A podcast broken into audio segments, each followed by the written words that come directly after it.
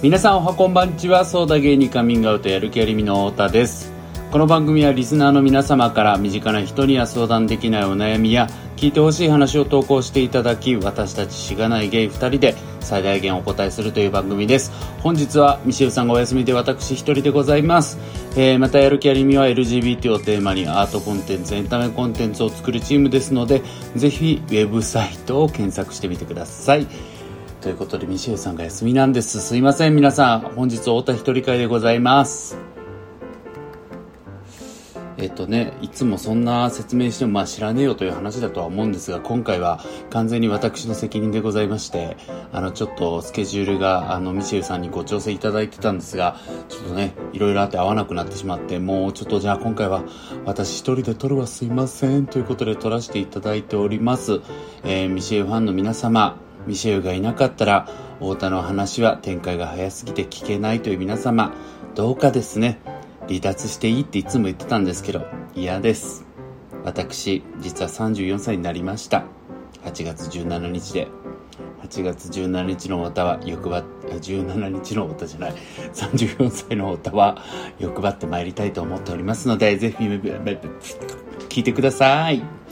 ということでですね、今日あの、お送りしていきたいのはですね、あの、皆さんのお便り会にしようかなと思ったんですけども、ちょっと一つこういうお便りをいただいてたので、まあ、甘えて、こういう話できてもいいかなと思いまして、で、どういう話なんだって話なので、ちょっとご紹介したいと思います。ニックネーム塩レモンさんからいただいたご投稿でございます。太田さん34歳のお誕生日おめでとうございます。1年になりますように。思い出した時に2022夏のフリートーク会が聞きたいです。見た映画の話やダイエットの話、頭が大きくて帽子が似合わない話、セミが怖い話などなど、どれも面白かったです。ありがとうございます。ちょっと頭が大きくて帽子が似合わない話ね。あのー、これちょっと笑っちゃいましたけれども、ありましたね。今もあの、果敢に帽子はよく被るんですけれども、なんかもう感覚バグってきまして、最近あの、帽子を、すごいですよね。帽子を見てるからなのか、私が頭でかいとかわかんないです。検索したのかわかんないんですが、もう最近の広告すごいじゃないですか。追っかけてきて追っかけてきてね。で、なんか最近その頭がでかい人にも、こういう帽、なんか入る帽子みたいな感じ、おしゃれみたいな感じで、なんか割とちゃんとね、おしゃれな感じのね、えっ、ー、と、アートワークでというか、広告が出てくるんですけども、もうそれを見ても、比較画像で、え、ちょっとあんま入ってないこっちの方が可愛くないって思っちゃうぐらいですね、無理して被ることがもう自分にとって普通になってしまいまして、まあ最近ではそういう自分も愛していこうというスタンスでですね、ま、最近ではっていうかずっとですけれども、あの帽子キチキチで被らせていただいております。太田です。34歳になりました。34歳ですよ。いやって言いながらね、34歳の実態が何なのかもよくわかんないんですけれども、まあそんなところから話していければいいかなと思うんですが、まあなんとなくぶっちゃけた話、34歳若いの最後って感じがするんですよね自分の中でうんなんかもうなんか35はもう本当大人じゃんってかてかもうそこから毎年毎年なんか本当にこうアラフォーっていうことに近づいていく中でしっかり大人っていうイメージが僕は40っていうのはあるのでなんかまだまだすごいまあ全然想像がつかない領域ですし自分自身はそこのもう手前まで来ていて34歳ってもう若いの最後って感じがするなって思うんです。なんですがこれって24の時も本当同じこと思ったなっていうのも同時に思っていて思っていてあの前に元彼と話してる時に思っていて本当うざいよね。なんでこの表現最近増えたろって話すごいされたんですけどまあそう思っていてまあ話戻しますが、ね、こういう脱線で聞きづらくなっちゃうからね。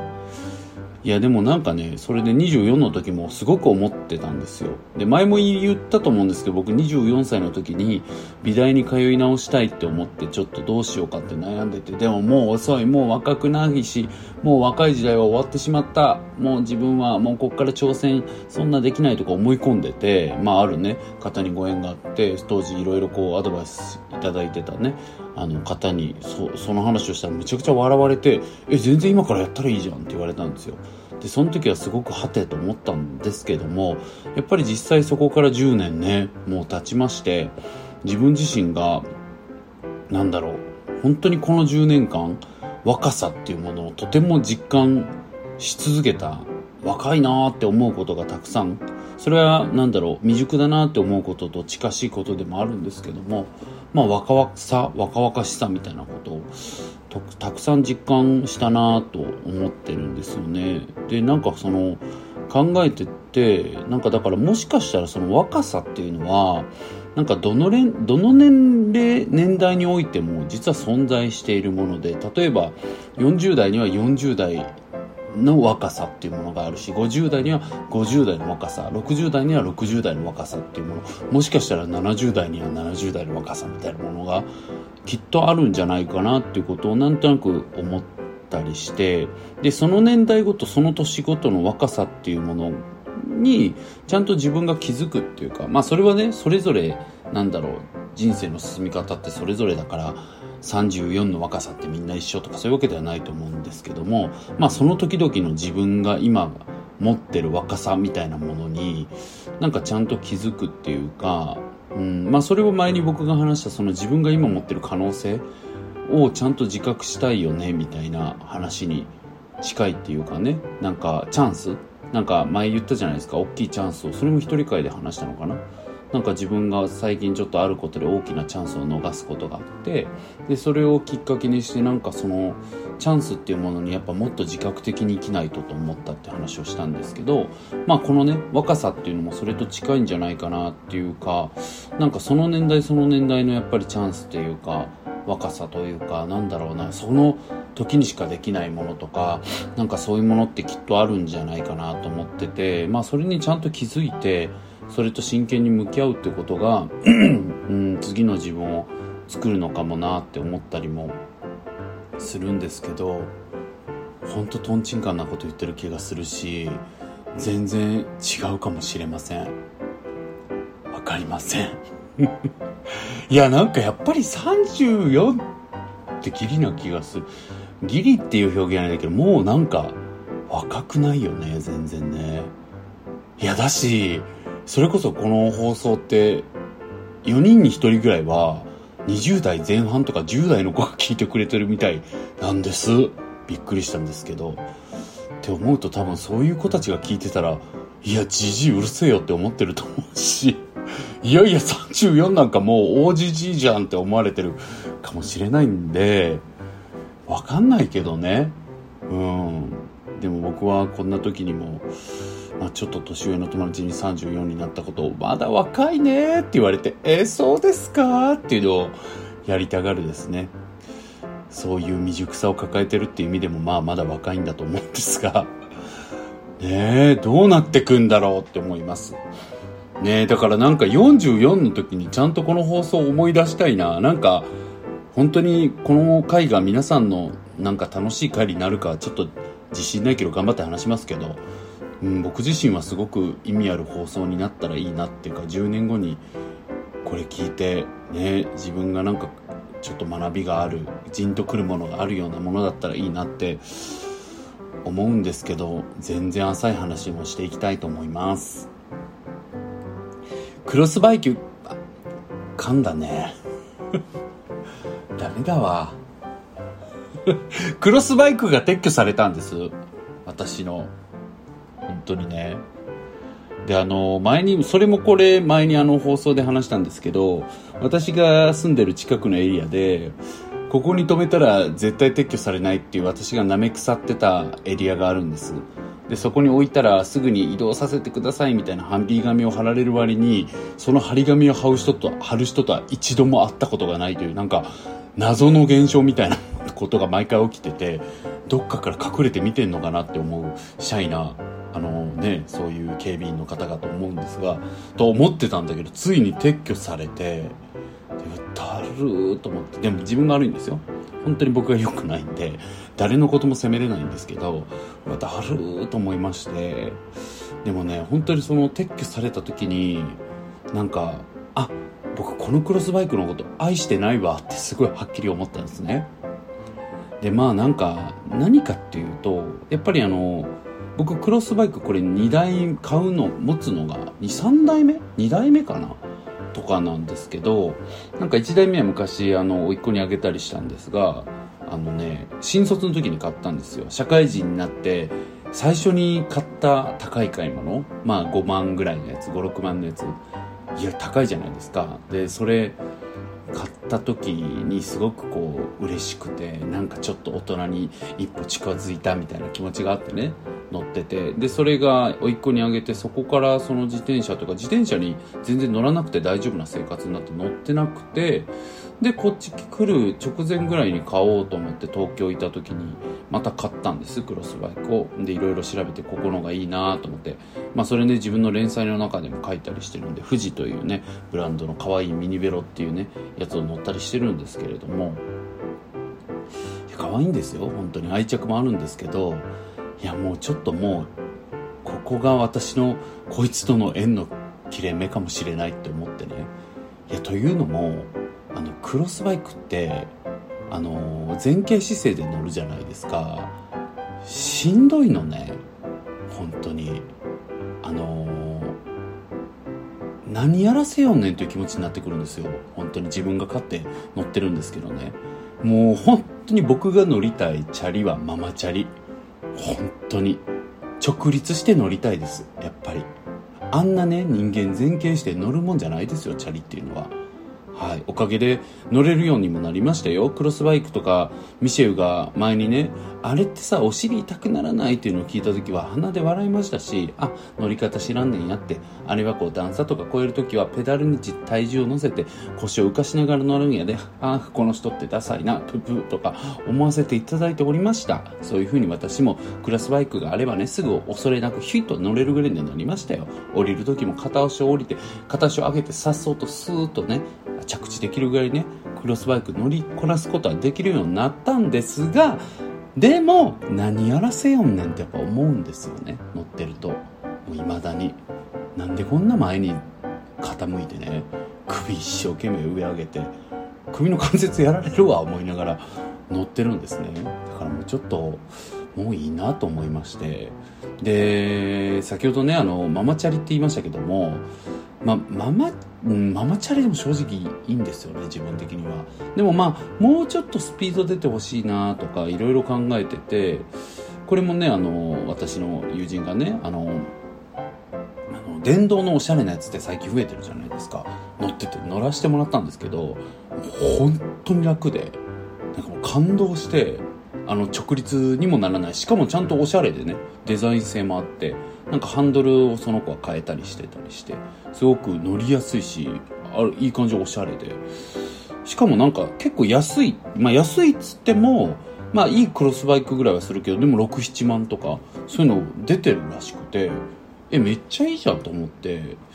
それにしようかなというふうにはねちょっと思ったりしてるんですがね。でもなんかこういうふうにねなんかなんだろう。なんだろうな。どんどんこううーん。まあうーん。まあそれ人によるんであれですけどまあお仕事私頑張ってきたつもりではいるんでまあちょっとねお給料のこととかもねまあお給料というか自分の収入のこととかも、まあ、昔の20代の前半の頃よりは増えたりありがたくもね増えたり自分はしてるんですけどもなんかそうやってどんどんこうまあいわゆる独身貴族状態ですし自分って。まあそう思うとどんどんこう増える買えるものも増えていったりとかああ別にそれぐらいだったらもう買っちゃおうかなみたいな。こととかってあったりするんですけどもなんかこういうのがなんかどんどんこう拍車がかっていくことになんか自分自身は結構怖さがあってうんなんか自分もだしこう周りだと周りには自分なんかもう比じゃないぐらいもっともっとこう富をまあなんていうの？富をね駆け上ろうとする人ってやっぱり友人に出てくるわけなんですよ。うん、でそれってまあある意味自然なことで仕事頑張って収入が増えてで使える分が増えたんだからそれを使おうってしていくことって全然僕自然なことだと思うしまあねなんかまあこうやってありがたくもまあ日本40年平均給与上がってない国ですけれども言ってもまだまだ、えー、恵まれたね豊かな国にはいますのでそういうところに生まれて、えー、頑張ってそういう生活を手に入れてるっていうのは全然自然なことだと思いますけどもなんかなんかそれをこうどんどん登ってくって自分自身はなんか怖さがあってなんか自分の幸せって分かんなくなっていくといくんじゃないかなってやっぱ思うっていうかなんだろう僕もさっき言ったように例えばじゃあ電動のチャリを買ってねそれを例えばインスタのストーリーとかに上げてなんかチャリ買い買い替えたみたいなのとか上げたらねそれを見た別の方があなんかいいなとか例えば思う方もいるわけじゃないですか。で僕は片やなんかなんだろう友達がなんかわかんないけどなんかすごいヨーロッパの高そうなホテルとかでなんかチルみたいなんとかねわかんないちょっとおばさんの発想なんで最近の人がどういうワードであげるのかもあんまわかんないですけどまあなんかそういうのをあげてんのを見てねいいなとか思ったりすると思うんですけどなんかそれってもうなんか誰誰がそれを続けて幸せになれるんだろうってすごく思うっていうかうんだってなんか半年に1回ねシチリア島に例えば行ってあのインフィニティプールでね海の見える、まあ、海とつながったようなプールで、まあ、コテージというかなんか一軒家みたいなところでねなんかプールでなんかお盆みたいなの浮かして飯食ってねなんかイタリアのリリモンチェッラは別格みたいなこととかつぶやいちゃったりしてねそれを半年に一度するのと片や半年に一度さ沖縄に行ってさなんか十分綺麗な海とさなんだろうホテルでさバイキング食うのってなんかそんなに違うのかなって思うんだよね。うん。なんかだってどっちもさなんか繰り返してれば慣れるしさどの道。うん。なんか楽しいよ。もちろんシチリア島とかいや例に出したけど僕めっちゃ行ってみたいなとか思ってる場所なんですけど行ってみたいけどでもなんかそんなのって本来沖縄でも十分なことだしもっと言うと別にハワイアンズとか行くのでも十分なことかもしれないしなんだろう。なんかうーん。うーん。なんかそこにやっぱり自分の本当の幸せってないよなっていうことはなんか一方でやっぱ分かっとかないとなんだろうな。結局こうなんていうの？お金がかかった方がいいっていうこうなんだろう。定量化されたさ指標の中でさよりお金がかかってるかかかってないかのとこに置かれてるだけな気がしてしまって僕自身は。うんだからなんかそうなるとさそれって上り詰めるとさわかんない。上り詰めてささっき上り詰めたのがさっき言ったようにわかんない。半年に一回シチリア島行ったりとかなんかすごいたっけ生活をできてるみたいなことだとしてさでそれは別にやればいいとやればいいとか素敵なことだと思うけどでも上り詰めちゃってもう上ないってなった時にさでもそれに慣れちゃってさ普通に行けるようになった時にさどうやって喜びって感じるかって言ったら多分そこにはそんなにもうないと思うんですよね。もちろん行くことは楽しいとは思うんだけどでもそれってなんだろうな。年に1回の家族旅行の沖縄を楽しみにしてる人とどっちが幸せなのかって言ったら分かんないと思ってなんかそれぞれの一番なんだろう一番の贅沢っていうものがただそれなだけであってでもそれぞれの贅沢っていう瞬間にそのそれぞれの一番の幸せが詰まってるわけではないっ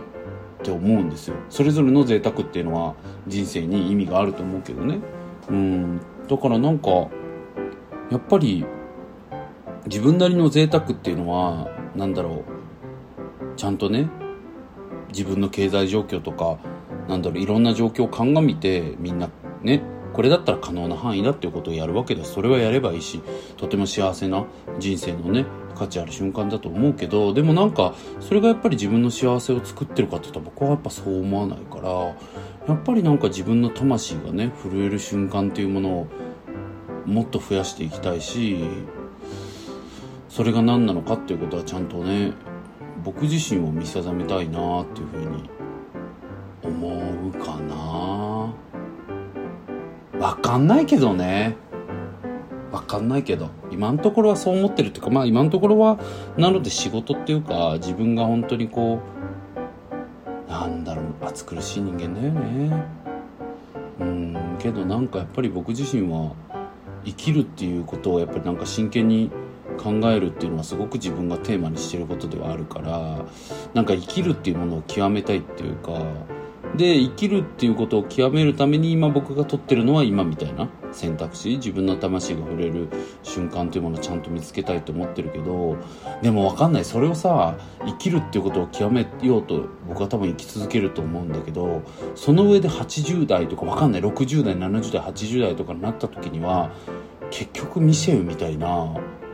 がそんなな面倒くさいのやめねっていうところが生きる上で大事なんだって思ってる可能性マジであると思ってんの。うん。だから分かんないよね。なんかもっとなんだろう。人生別に簡単でいいし単純でいいよねって思うかもしれないなともう本当に思うから分かんないけど僕自身はなんか今はもうちょっとこうねいろんなこと頑張りたいって思ってるかな。うん。っていうのがちょっとなんかまあなんだろう最近のねまあえっと雑感というか34歳になる上でって感じなんですが私ちょっとプチ旅行行きました。あのー、お盆休みを使ってね。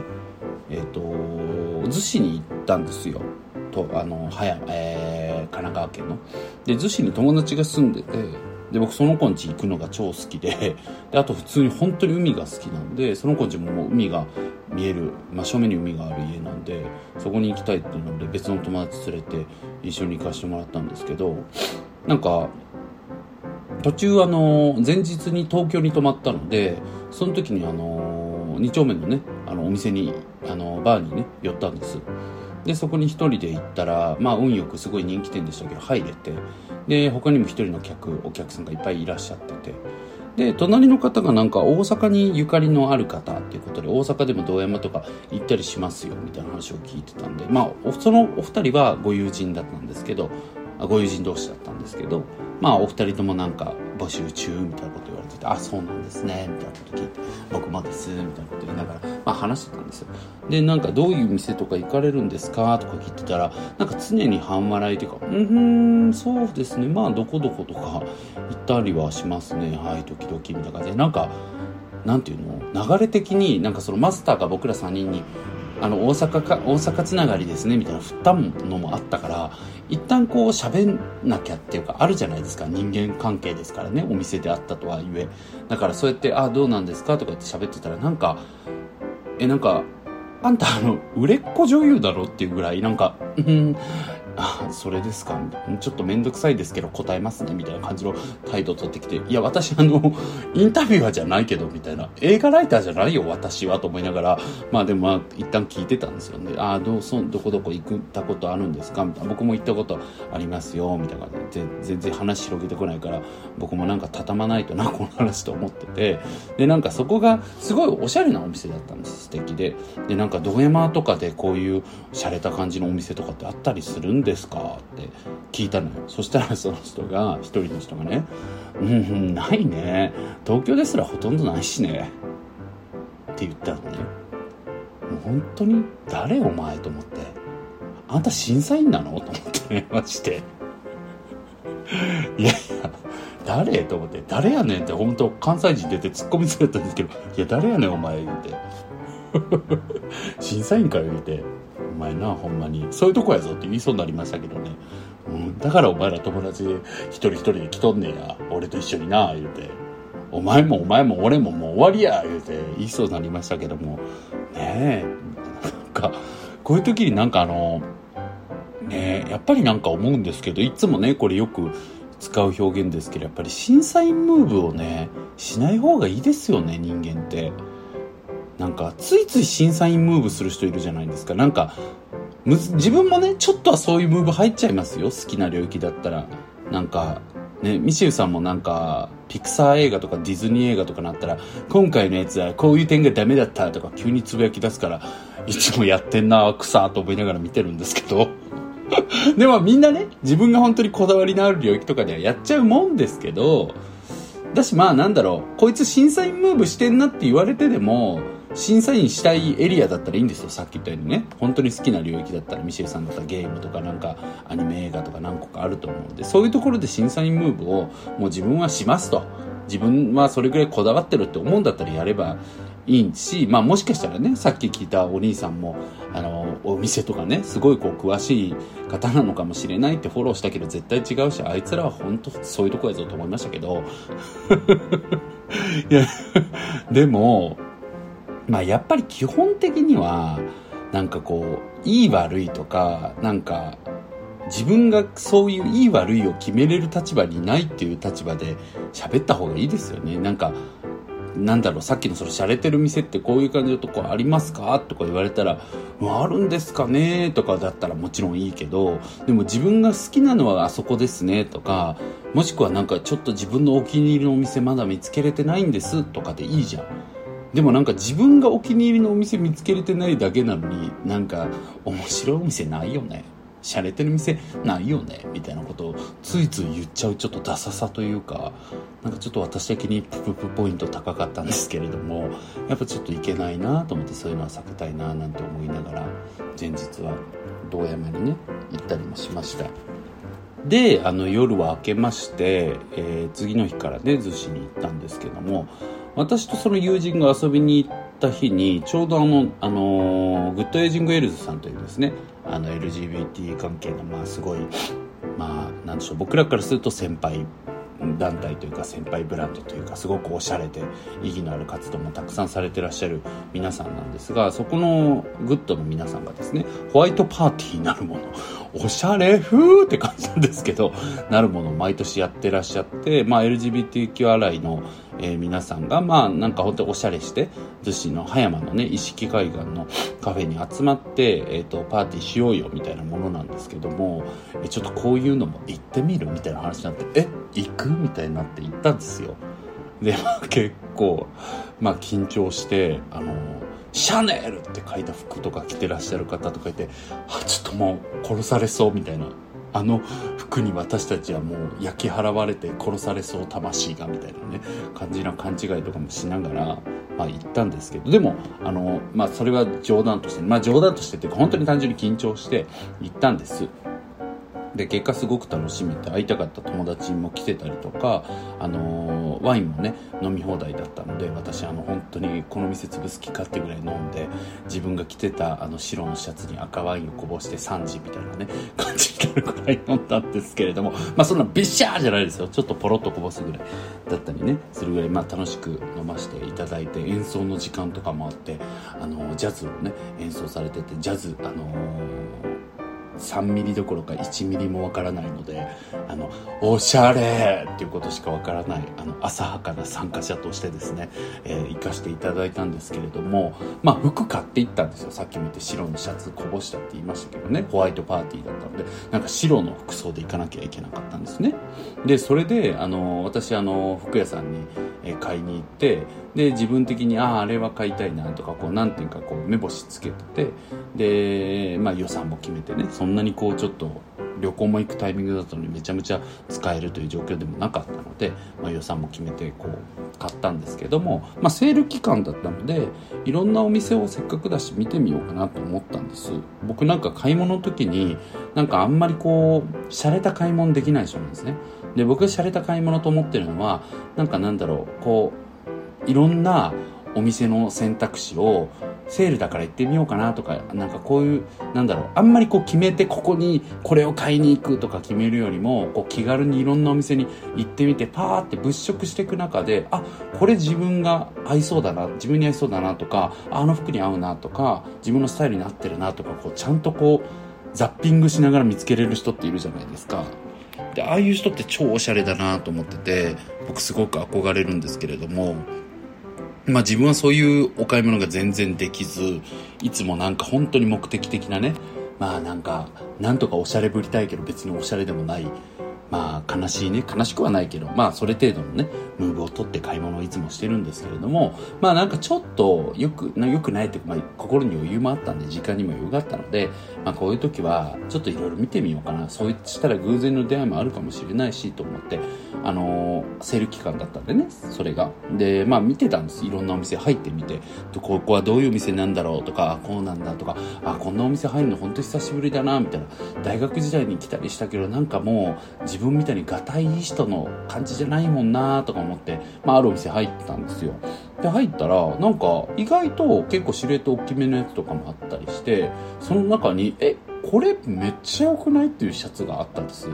で、また上げポイントだったのが、全然売れてなくて、それが。もう全色超残ってるみたいなやつだったんですけど、しかもまあセールかかってて、そんなに高くなくて、で、それがなんかね、こう、お花柄のレースのシャツだったんですでパターンとしては何て言ったらいいんだちょっとアロハっぽい形っていうかなんかなんだろうなパターンはちょっと武骨なちょっと男性っぽい男性っぽいっていう表現難しいけどまあいわゆる音難しいねまあちょっとこうかっこいい武骨めなパターンのものだったんです。で、それがレースのデザインで、なんかこう、結構自分的には自分のセルフイメージに合うんじゃないかなみたいなって、え、このシャツめっちゃいいなと思って、で、店員さんに言って試着してみたら、それの白がめちゃくちゃ似合って、え、めっちゃいいですね、みたいな感じで。で、これにしようってなって、うわやっぱり、偶然の出会いってあるなみたいな感じですごい興奮してやっぱり買い物はこうじゃなきゃみたいな感じ。に急に生き生きってですね全然買い物下手なくせに私ってやっぱり分かってる女みたいな感じで急になって買ってね。でそれにしたんですよ。安くもなってたしすごく。でそれでそれをね着ていこうとしたんですけどまあそれがちょっと見方によったら、まあ、若干のパジャマ味もあってなんかあのちょっとねあの、ヘラク、は、なんか、晴れくらにとか泊まった時の、なんか、おしゃれな館内着ですかみたいな感じの 気配もあるものだったので、なんかちょっと自分的にどうかなっていう不安もあったんですけど、事前にその友人宅で3人で着替えて、え、これって大丈夫って話をして、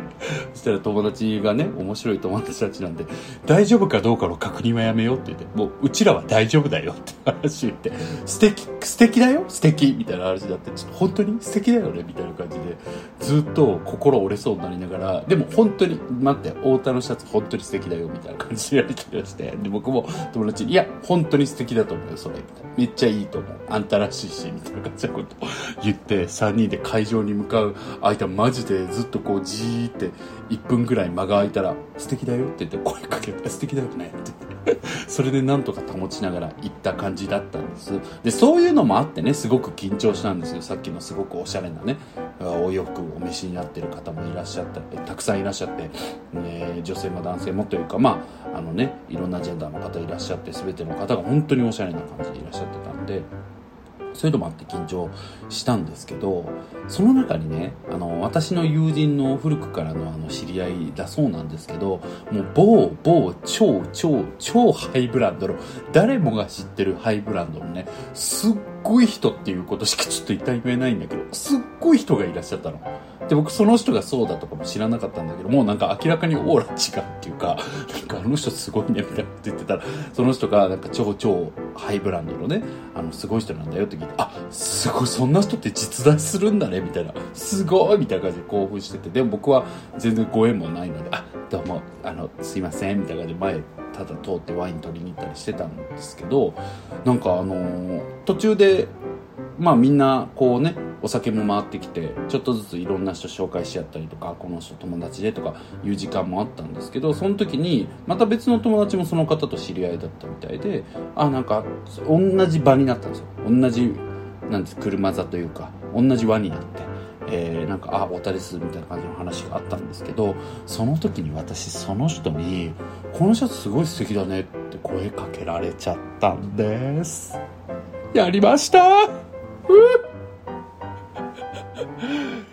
いやこうしてね、あのー、よかったと。私晴れくらにの館内着ですか？っていつ突っ込まれるかなって本当に怯えながらあの店内歩いてないじゃない？あのねビーチ沿いを歩いてたわけなんですけれどもこうしてまた私のね自信ポイントが上がってやっぱり見る目のある男みたいな感じでね帰ってきたんですよ。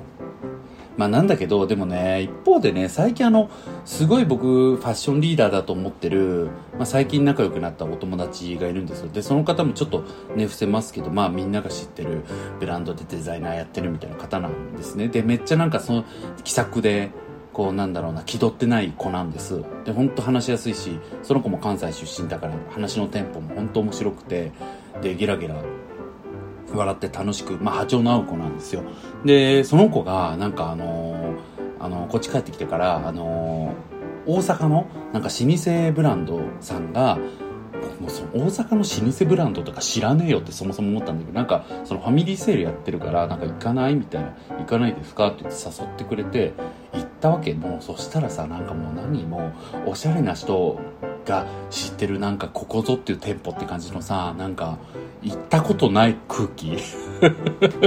だったんです。なんかちょっと雑居ビルの中になんかやっててさ、なんかかっこいいのよ。なんか気取ってなくてそのお店自体も。なんかポス、なんていうの、チラシで安いびっくりみたいなやつ貼ったりとかしててさ、でも置いてるアイテムはなんかそのサンプル品だからここはあの製品で売ってるものじゃなくてサンプルでそのまま採用しなかったやつとかをこういうファミリーセールで売ってるんだよっていうのだから世に出てないなんかサンプル品とかわーって安く並んでるみたいなそんなおしゃれなの行ったことないじゃん。でそこを行ったんだけども結局もう撃沈ってぐらい緊張しちゃってさなんかその僕の友達とかもさっそうとさハンガーをパンパンパンパンってあーって選んでてあこれとかいいねみたいな。あこれなんかこれってもう一個大きいサイズあります？とかなんかお店の方と話してさなんかうちのブランド高校で今期こうなんですけど AW でどうのこうのみたいな。なんかもう直立太田みたいなね。なんか終わったみたいな。で僕はもうそういう時に鬼昇進ボーイなんでもう自分がダサいっていうことがバレないっていうことのみに徹するムーブみたいな感じのことをやってですね。まあでも最終的にこの T シャツ可愛いよねみたいなこと言ってくれたのがまあなんかおそのっちでですねその友人と同じ T シャツ買わしてもらったりしたんですけども、まあ、すごい緊張したりしてねやっぱり全然ダメだなって思ったんですがでもその後ねその後ねその子とまたあのド M のバーに行ってそしたらその子が今度はすごい緊張しちゃってでなんかちょっとこうまあ、癖のあるお客さんというかいらっしゃったんですよ途中で。まあ全然ねあの素敵な方でしたけど。でなんかあのママがこう「この子」って言って僕こういう子でって僕の他己紹介してくれた時になんかこうおもし面白いよっていう表現としてこうなんだろう距離が近いからこそなんかここいつ頭おかしいねみたいなことって関西人とかってよく本当に愛愛着を持ってね言ったりするんですけど、まあ、それを言ってくれたことに対してその初見の方が「うわ頭おかしいの無理無理無理。イライラ無理無理」とか言ってきはったんですね。で、僕は全然そういうのとかって自分的にはなんかビビらんから、なんでなんで？とか言って、嘘？とか言って、全然まあ結局だから、その後穏便に楽しく話して、えー、そうなんですね、みたいな。またなんか飲めたらいいですね、ぐらいの感じで終わったんやけど、まあそれを見てその一緒にいたファッションリーダーがね、ファッションリーダーっていじらんといてって言ってはるんですけどいじりますけどファッションリーダーがねあのなんかいやすごいなって思ったみたいなあんなん自分言われたらびっくりしちゃってなんかそんななんかうまく返されへんわみたいなだから太田さんすごいなって思いましたみたいなことを言ってなんか聞いちゃってえあんたにもできひんとこあるんやみたいなすげえってさらになっちゃいましたけどね。はい。ね8年付き合ってる彼氏がいるそうなんであの何にもないわけなんですけれども。はい。でもまあそんなこんなんでやっぱりねねそれぞれにねそれぞれの土俵があると言いますかやっぱり自分はね自分らしくやっていくしかないなみたいなことも思った30代33歳最後だったなというふうに思います。というわけで気づいたらもう40分近く話してるんですが最後にね34歳の抱負を言ってから終わろうと思うんですがああそして10年後の自分へっていうメッセージなんて送っちゃおう。えもういいんだから。みんな聞いてよ。えっとねまず34歳の抱負はあのもちろん仕事頑張るとかいろいろ細かくはあるんですけどちょっとプラスして今まで考えてこなかったテーマとしていらんこと言わないっていうのをちょっと掲げてやっていきたいなと思ってるんですね。でこれ何かっていうとやっぱりこれまで何でしょうね。僕あのなんだろう、やる気ありみとかも、どっちかというと、いらんこと言う立場だったんですよ。で、なんかそれが結構自分の役割だとも思ってきた。そのまあ、いらんこと言うっていうのは、なんやろう。こう、やっぱりちょっとタブー視されてたりとか、みんながそこって触れづらかったよね、みたいなところにこう切り込むみたいなことって自分の役割だとも思ってきたし、ある意味での自分のらしさだとも思ってきたので、やっぱりやってきたんですけども、でも本当にちょっといろいろ仕事の役割とかも本当にこう変わってきたりした時にまあ仕事だけじゃなくていろんなねなんか本当責任がついて回ることができてたんですよね昔よりずっと。でやっぱりその責任がある立場になった時に何だろうもう謀反者のなんかジャックナイフの飛び道具みたいな僕がいらんこと言うっていうこととやっぱり今の自分がいらんこと言うってことはやっぱり意味が全然違うなっていうことがいろんな場面で思うことがあってで最近もなんかちょっとしたことでなんかこう太田さんこれこのこと知ってます知ってましたかって聞かれたことがあってそれは何だろう隠すとかじゃなくてその聞いてきた怒ってる子は何だろう知ってましたかって言って僕実はそれ聞いてたよって言ったらさらに傷つく話だったんですね。うん。だからその時に、いや、知らなかったよって言ったんだけど、なんか、大人って思って自分もその時に、なんかふとね、なんか気づく時あるじゃないですか。てか大人っていうか、自分がすごいって言いたいんじゃなくて、やっぱりなんか、あ、もうこういう時に好き放題言っちゃいけないなみたいな。や、聞いてたよ。あれやばいよね。とか言ったら、ただこの子がさらに傷つくだけだなとか思うことがあったりして、なんかそういう時に、こう、いや、聞いてないよって言って、あ、そういうことがあったんだねって言って、じゃあこうしていこうか、みたいな話とかもね、したりしたんですが、なんか、やっぱりそういう時にこう、いらんこと言ったかなっていうのがすごく思っててだからなんか34歳はなんかいらんこと言わないっていうことはちょっと大事にしながらやりたいななんていうふうにね思っています。そして10年後の自分に言いたいこととしてはいやそうですね。うん。ちゃんと戦いましたか？10年。熱っ 熱いのよ。俺。いやなんかねやっぱりこういう熱さがさうんなんかこう波長っていうのがあって合わな誰かと会わなくなることもあるしうーんね難しいよね。なんか僕はよく友達は友は追い風って思ってよく言ってるんですけどそれも。なんかやっぱりこうみんなこうねこうなんだろう激動の中で生きててさやっぱりこう友達って追い風じゃないといけないと僕は思ってるのね。やっぱり相手に対して背中から風を送る役割こそ友達だと思ってるからなんか向かい風になってまで友達って続ける必要ないと本当に思ってるんです僕は。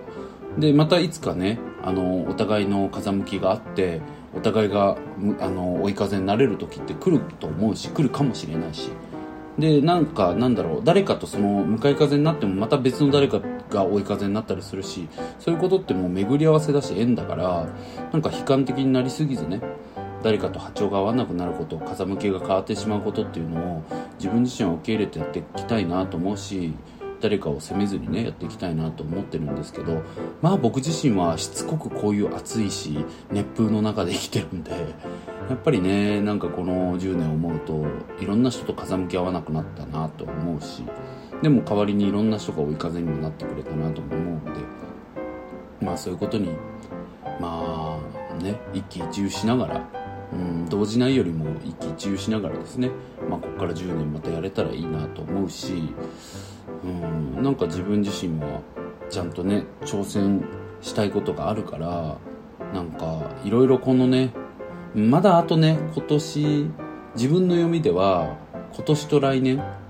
はもうちょっとうまくいかないなと思ってるんですけどでもそれでもまあなんだろう着々とやっていきますし自分自身が思ってる挑戦をちゃんとした10年にしたいなと思ってるんで44歳の時のセクシーダダンティーなそして余裕のあるなっているであろう太田直樹はですねこの放送を聞いて「あええな青いなこいつは」っつって聞いてくれてるし、ちゃんとやったよって思ってくれてるんじゃないかと信じております。ということで皆さん、本当に誰得会、よくここまで聞いてくれました。えらいえらい。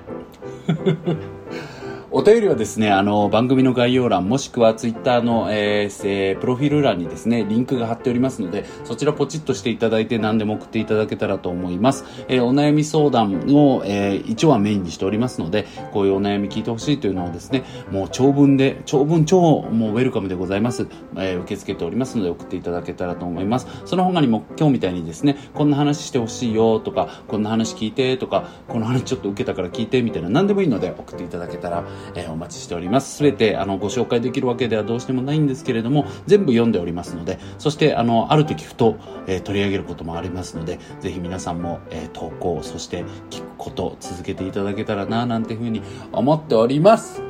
というわけで、今週はこれぐらいにしたいと思いますって言いながら45分なんで、これぐらいっていうか長えって話なんですけれども、来週はミシェルさんが復帰してくれるはずでございますので、またお、えー、二人でお送りしていきます。また聞いてください。ありがとうございました。それでは、太田でした。バイバーイ